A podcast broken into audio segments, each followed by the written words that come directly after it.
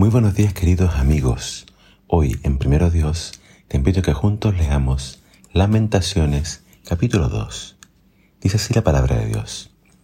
En su enojo el Señor cubrió de sombras a la bella Jerusalén, la más hermosa de las ciudades de Israel, yace en el polvo, derrumbada desde las alturas del cielo. En su día de gran enojo, el Señor no mostró misericordia ni siquiera con su templo. El Señor ha destruido sin misericordia todas las casas de Israel.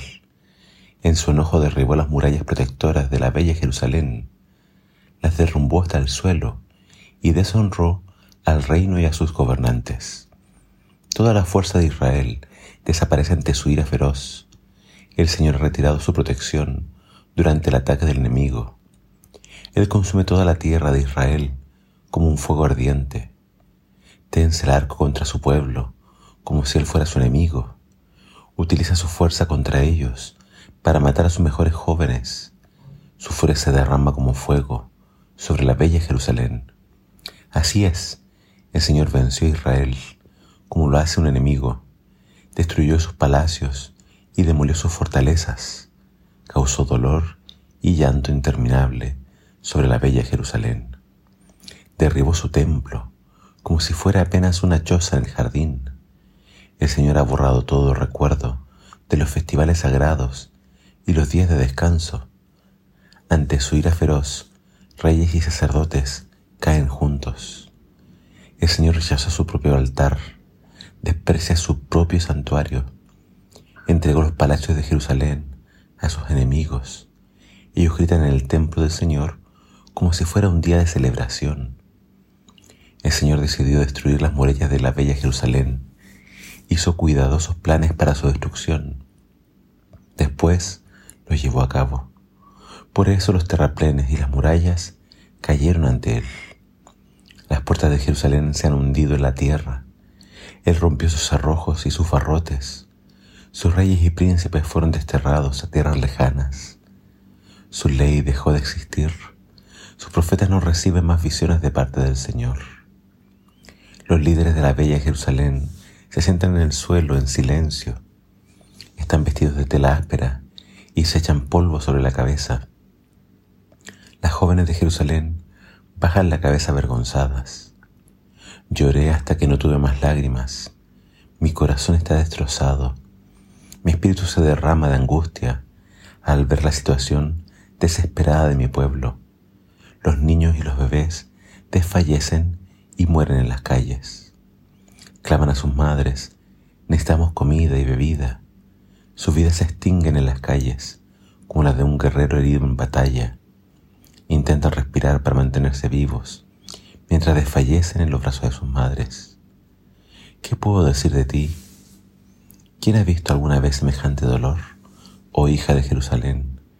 ¿Con qué puedo comprar tu angustia, oh Virgen de Sión? ¿Cómo puedo consolarte? Pues tu herida es tan profunda como el mar. ¿Quién puede sanarte? Tus profetas han declarado tantas tonterías, son falsas hasta la médula, no te salvaron del destierro, exponiendo a la luz tus pecados, más bien te pintaron cuadros engañosos y te llenaron de falsas esperanzas. Todos los que pasan por tu camino te abuchean, insultan a la bella Jerusalén y se burlan de ella diciendo, ¿Es esta la ciudad llamada la más bella del mundo y la alegría de la tierra? Estamos leyendo el libro de lamentaciones y vemos una descripción muy gráfica de cuán terrible fue su destrucción. Vemos que el profeta en momentos se personifica como si él fuera Jerusalén y en momentos habla de ella en tercera persona como una bella mujer vemos que ahora está totalmente devastada. Y el asombro del profeta es que Dios trató a su pueblo y a su ciudad como si fueran sus enemigos.